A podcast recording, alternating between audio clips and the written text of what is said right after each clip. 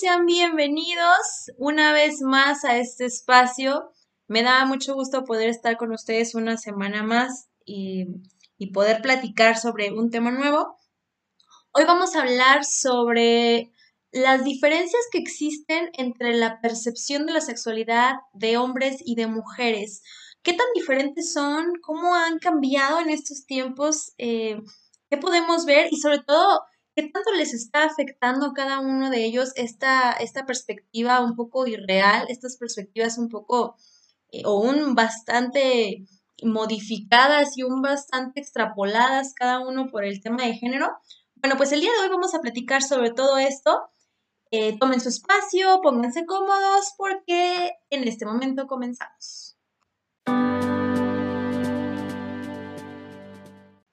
Qué creen ustedes que será conveniente que platicáramos sobre este tema? ¿Por qué será conveniente identificar esta parte de las expectativas que podemos tener en la sexualidad, ¿no? Y, en las diferencias que hay entre cada género. Lo que pasa es que yo escucho mucho en consulta sobre todas estas ideas irracionales, pero no solo en consulta, también lo pueden ver ustedes en todos los estereotipos que, nos muestran en donde quiera. Este, ya tenemos por ahí algunos dos capítulos, ¿no? Que hablan sobre estas expectativas irreales en cuanto al tema del cuerpo y en cuanto al tema de las ideas del amor. Pero ¿qué pasa con la sexualidad? Que también tiene toda esta carga, todo esto esperado desde la sociedad y desde nuestra pareja, desde el género opuesto.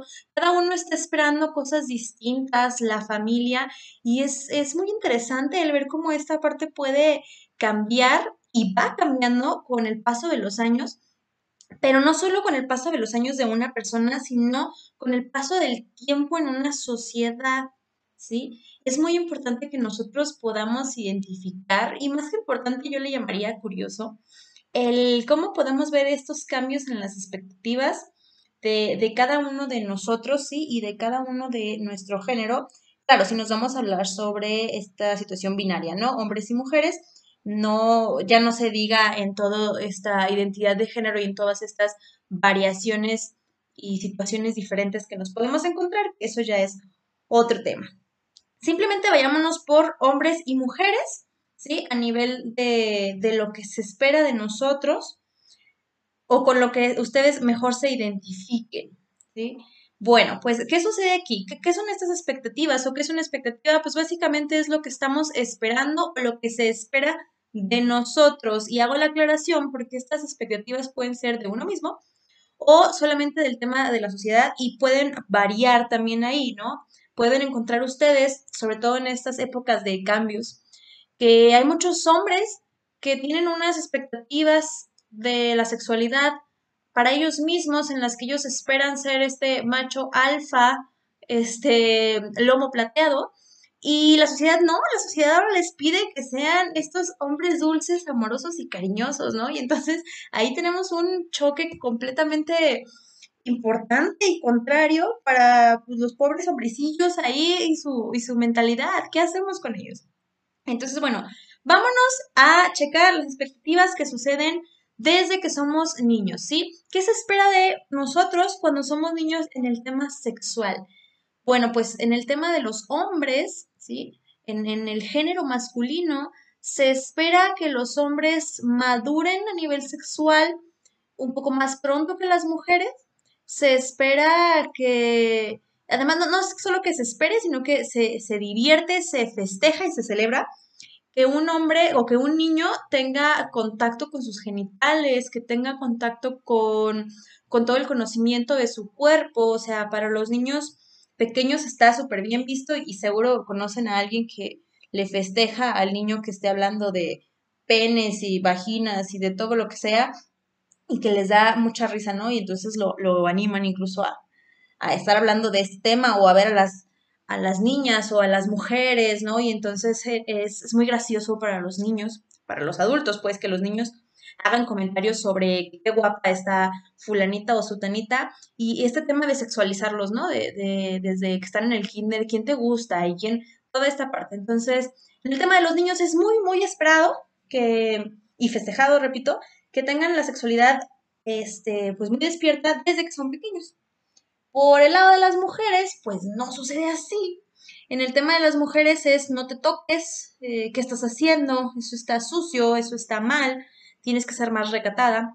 Aún en estos tiempos que hemos avanzado muchísimo en, los temas sexuales, pues para una niña no, no está tan padre, ¿no? Y, y, no, no es tan bien visto que a la niña le guste su compañerito o le dé un besito a su compañerito. En esta parte puede ser un poquito más festejado, un poquito más, este, pues divertido, ¿no? Pero ya en el tema de que se toque o que hable de sus órganos sexuales o que los identifique y que pregunte, en una niña es mucho menos esperado y festejado que busque información en el tema sexual. En una niña eh, lo vamos a encontrar mucho más complicado y pues de ahí viene una parte de, de esta psicología, ¿no? Que después las mujeres andan manejando por la vida sintiéndose incómodas con sus cuerpos en general y pues no se con sus órganos sexuales. Me encantaría que ustedes en este momento, hombre o mujer, quien me esté escuchando, pudiera pensar, pudiera recordar un poco cómo es la relación con su cuerpo, qué tan bien se llevan, qué tanto se han visto todos los rincones oscuros de su cuerpo y me comentaran, me dejaran por aquí en los comentarios qué tanto eh, tiene, tiene relación esto que estamos hablando con su historia real en este momento. Y pues bueno, ¿cómo cambiará este proceso? ¿Qué tanto creen ustedes que, que pueda cambiar este proceso con el paso de los años, ¿no? Ya hablamos de, de esta infancia y de esta diferencia en el tema de la sexualidad, que no ha cambiado tanto con el paso de, de los años o con la evolución social, si nos vamos a épocas cercanas, evidentemente, ¿no? Si nos vamos a, a épocas mucho, mucho más antiguas, pues evidentemente hay, hay, muchísimo más cambio y hay muchísimo más apertura desde el tema de que exista una educación, ¿no? Desde el tema de que se nos permita hablar de ello y no sea una cosa escondida, desde el tema que ustedes lo quieran ver, evidentemente ha habido un cambio, ¿sí? Pero, pero vayámonos a las épocas cercanas. Las épocas cercanas, en el tema de la infancia al menos, no han cambiado tanto la percepción. Todavía, no sé si recuerden, hace algunos años que se hablaba de, de poner un poco de educación sexual a los niños pequeños en los libros y entonces las, las, las, familias, los padres de familia pusieron el grito en el cielo de cómo es posible que mis pequeñines van a ver cuerpos desnudos, ¿no? Porque no es como que nos bañemos con ellos o como que estemos en un país de violaciones y abuso, pero no lo vayan a ver en un libro porque no sé qué puede pasar.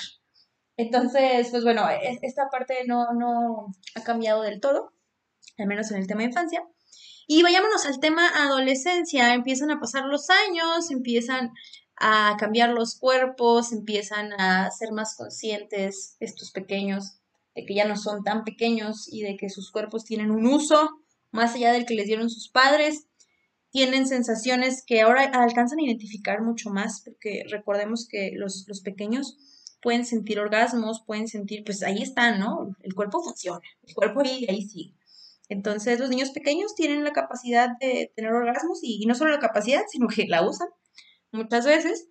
Pero bueno, en los adolescentes, que hay una, una concepción mucho más um, real o consciente, digamos, de la sexualidad, ¿cómo cambia a nivel de género? ¿sí? ¿Qué sucede con esta concepción o con estas expectativas? ¿Qué se espera de un varón adolescente. Bueno, pues entonces aquí encontramos algo que es muy particular y entonces también hablaríamos de estos temas que se han puesto de moda con las nuevas sexualidades eh, y con los, las nuevas masculinidades, ¿no?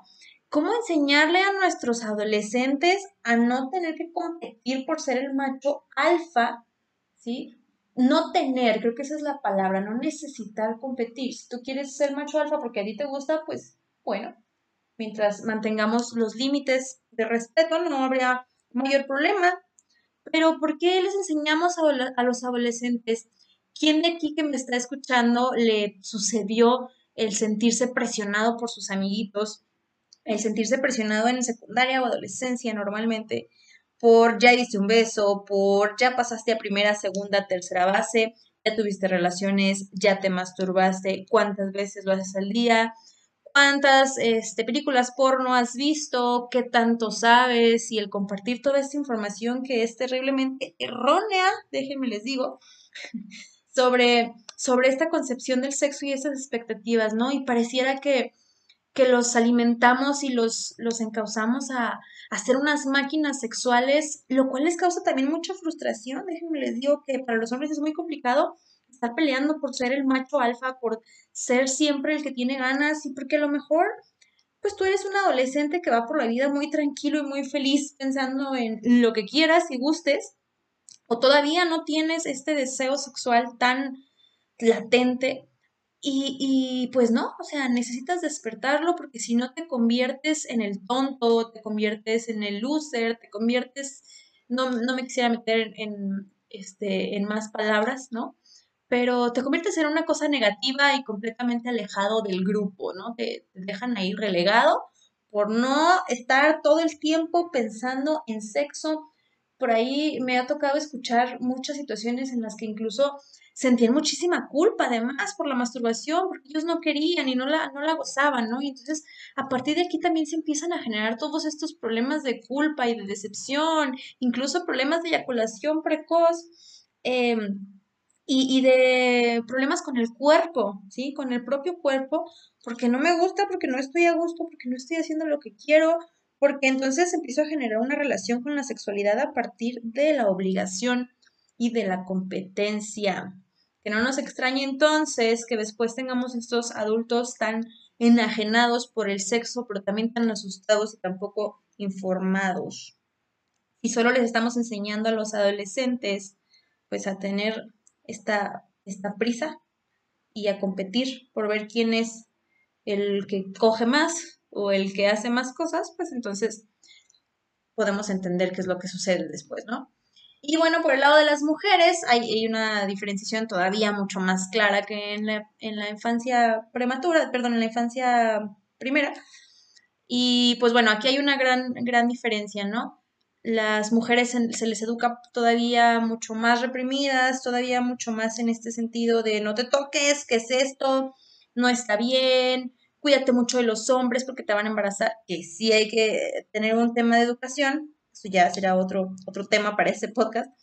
Pero eh, la idea de, de, tenerles miedo a los hombres, la idea de, de, generar una visión tan negativa de los hombres, creo que también no ayuda mucho a los problemas futuros que después se tendrán. ¿sí? ¿Cuántas de ustedes no se sintieron en la secundaria muy incómodas por el noviecito o, o el amiguito que no les fuera a agarrar y que no se fueran a embarazar y que no fuera a suceder todo esto? Ahora, aquí en el caso particular de las mujeres vamos a encontrar algo muy chistoso, sobre todo en estos tiempos, y es que sí, se les educa a partir de esto con, las familias, digamos, la educación este, oficial es en este sentido, pero con las mujeres está sucediendo un fenómeno muy similar que con los hombres en la educación informal y entonces empieza a haber toda la presión social por parte del grupo de las amigas en las que ya tenemos que tener un encuentro sexual, ya tenemos que pasar por esta primera base, segunda base y tercera base. Y hay que tener también mucho cuidado porque entonces estamos generando también una nueva sexualidad, ¿no? Para, para futuras generaciones en las que el único factor común es que no hay educación. No hay una real educación, no hay una educación basada en la ciencia, basada en un experto, y solamente se trata de presionar y de, competir, a ver quién ha tenido más muchachos, a ver quién ha tenido más experiencias sexuales, a ver quién es más hábil con la lengua, con las manos, ¿sí? A partir de lo que veo en la tele, a partir de lo que me platica mi amiga. Y aquí entonces estamos generando un gran problema. No quiero de ninguna manera que esto se interprete como que hay que volver a, oscurecer todo en el tema sexual, sino que, pues como les repito, aquí lo único que nos deja claro es que la falta de la educación real de la sexualidad es lo que nos está ocasionando el problema. Así que ustedes revisen en este momento quiénes de ustedes han tenido esta presión en el tema de la adolescencia. A lo mejor a alguno de ustedes ya les tocó eh, en, esta, en esta etapa de sentirse presionados por a ver quién tiene relaciones y a ver quién no. En el tema de las mujeres, en el tema de los hombres estoy segura casi, que la mayoría me va a decir que sí.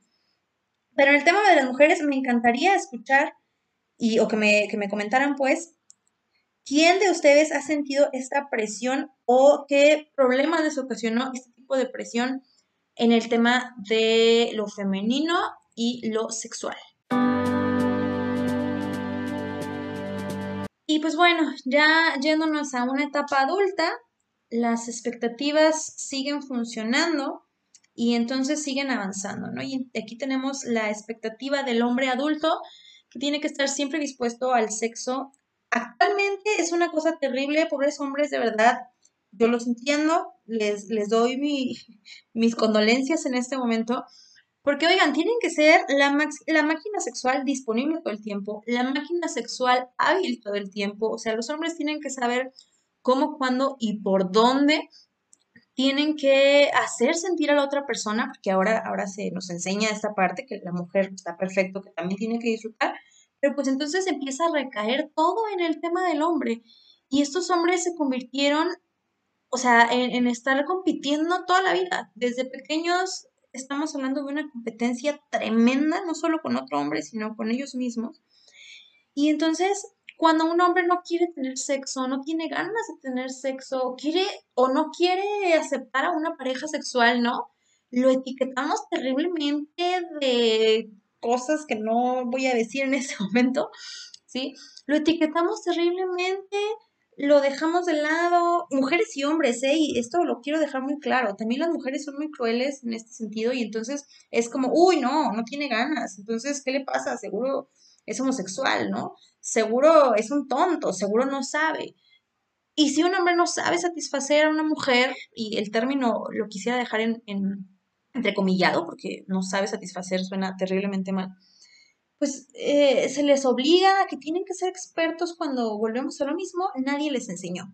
Entonces las expectativas aquí de los adultos, de los hombres adultos, son terriblemente irreales. Y esto lo digo para que ustedes chicos se sientan apoyados por mí en este momento, pero chicas, para que también bajen dos rayitas de su expectativa en el tema sexual. Un hombre puede estar cansado y no pasa nada y no significa que no las desee. Por favor y por amor a lo que ustedes quieran, dejen de sentir eso y de criticarlos porque solo los ponen más nerviosos. ¿Sí?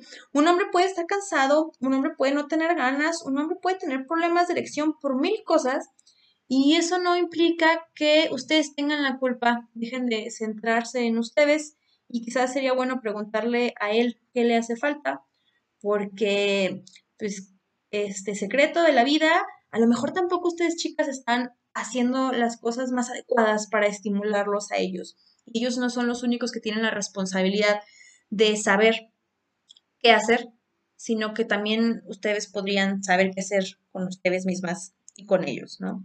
bueno, ahorita voy a pasar a esa parte. Entonces, chicos, yo estoy de su lado, este, o estoy del lado de los dos, pues, pero, pero en este tema de las expectativas tengan mucho cuidado y siéntanse normales en este sentido. Todos los hombres creo que pueden pasar por esta situación, se sienten incomprendidos. Tengo muchísimas quejas al respecto de, de personas cercanas a mí, ¿no? Que me platican mucho esta situación, no solo pacientes, sino personas en general eh, que se acercan y me platican estas situaciones en el tema sexual. Así que sí, como adultos tienen expectativas irreales, inalcanzables y terriblemente destructivas. Y bueno, en el tema de las mujeres, chicas, eh, las expectativas actualmente también es que sean las diosas del sexo, porque si no, no entran en la normalidad, no son aguadas, son aburridas, son... Si ustedes no tienen ganas de tener sexo porque parece una competencia, entonces son de lo peor, ¿no? Pero entonces también tenemos la otra polaridad de muchas mujeres que todavía piensan que querer tener sexo, que masturbarse, que darse placer, que saber erotizar, que el saber erotizarse a sí mismas está terriblemente mal visto, ¿no? Y, es porque las mujeres que sí lo hacen son unas prostitutas o son maleducadas o son muchas cosas. En el tema de las mujeres encontramos unas polaridades tremendamente marcadas de soy puta o no soy puta, básicamente esa es la idea aquí, y, es de qué lado quieres estar, ¿sí? Qué tan positivo es para ti ser puta y qué tan negativo es serlo. Y este, yo sé que la palabra suena muy fuerte, pero es que así, así es como se dice, ¿no? Así es como se habla popularmente. Así es como lo pueden encontrar en casi cualquier plática. Volviendo al tema, es, eh, pues, como les decía, ¿no? Una falta de educación ahí, de que chicas pueden ser y no ser, y a veces sí y a veces no, y no pasa nada, ¿eh? No tienen que caer en algún lugar específico. Y bueno, esta sería la expectativa de los adultos. ¿En dónde se ubican ustedes? ¿Dónde han encontrado más conflicto? Y sobre todo, ¿qué les ha hecho o qué consecuencias les ha producido el estar en estos este, polaridades, el estar en estas expectativas y el querer alcanzarlas tan constantemente? El tema de la vejez, por último, que es el más corto, ya con este me voy a despedir. El tema de la vejez es muy parejo, ¿no? Los dos eh, parece que les cortaran la sexualidad de tajo. Llegamos a cierta edad y yo ya no quiero nada, con permiso, pásenme una cobija y un café y, y platiquemos sobre el clima, ¿no? O sea, se termina la parte sexual o la idea sexual y es terriblemente mal visto por los demás que una persona de la tercera edad quiera tener relaciones está terriblemente mal visto que quieran erotizarse. Y no me refiero solo, insisto, al sexo como tal, sino a todo lo demás que envuelve el tema erótico de la pareja. Parece que entonces las parejas de adultos mayores tuvieran que ser siempre tiernas, ¿no? Como si no hubieran dejado toda esa descendencia de la cual somos parte. Tendrían que ser solo tiernas, porque si no rompemos con la idea de del abuelito lindo o la abuelita que nos hace galletas, que también tiene ganas de que le hagan cosas y que le toquen sus lugares y que le acaricien todo lo que puede ser acariciable. Entonces, no, pues eh, déjenme les digo que las, los adultos mayores también tienen deseo sexual, solo que no estamos muy acostumbrados a, a desarrollarlo. Después de que entramos en la menopausia y en la andropausia, pues pensamos que lo ideal es ir dejando esta parte, ¿no? Y, más allá de que la pareja se empieza a desgastar un poco, ya lo hemos platicado, pues dejamos todo este tema sexual de lado y se acabó, se acabó nuestra vida sexual, se acabó el tema erótico. ¿Cuántos, cuántos viejitos ustedes conocen, cuántos adultos mayores conocen que les platiquen abiertamente que se tocan, ¿no? Que platiquen abiertamente sobre las caricias de su esposo como pueden encontrar la plática de bar de amigos adultos, como pueden encontrar la plática de del desayuno, de la comida, de lo que quieran, de mujeres también hablando del tema sexual, pero en, en los adultos mayores pareciera que esto tiene que desaparecer porque en cuanto me salen canas yo tengo que ser una persona tierna, ¿no? O sea, yo dejo de lado todos mis deseos y, y, las funciones de mi cuerpo para pasar a dedicarme a tejer suéteres y cuidar niños ajenos. Así que, pues, cuando vuelvan a ver a un viejito, si ustedes tienen un adulto mayor, una pareja de adultos mayores, déjenlos, déjenlos solos también, sobre todo si se llevan bien, porque pues también esta parte existe y es muy disfrutable, es, es una de las partes que menos se trabaja en el tema sexual, pero pues finalmente seguimos vivos y mientras seguimos vivos, nuestro cuerpo sigue funcionando. Es de las partes que, o es de, las funciones que menos se acabaría, a diferencia de un hígado o un riñón, por ejemplo, ¿no? Y pues bueno, chicos, esto ha sido todo. Estas son las expectativas y sobre todo los cambios que va sucediendo dependiendo del género en el tema sexual. Platíquenme, déjenme sus comentarios, sus audios o escritos de qué les parece, de cómo han cambiado para ustedes, de dónde se encuentran, dónde ubican ustedes estas, estos miedos, estas sensaciones, estas expectativas. Y pues bueno, ya saben que por aquí nos encontramos cada semana. Denle seguir a este podcast para que puedan tener el acceso a, a todos estos temas. Déjenme si tienen alguna recomendación. Y pues ya de paso, ¿verdad? Vayan a YouTube y búsquenos. Estamos igual como es lo que es psicología. Voy a tener pronto por aquí a, algunas de mis colaboradoras. Ya les tocará escucharlas también con temas bastante, bastante interesantes para que no piensen que nada más yo soy la única aquí acaparadora de atención. Y pues nada, chicos, me despido, no sin antes desearles como siempre que tengan felices relaciones y nos vemos, o bueno, nos escuchamos la siguiente.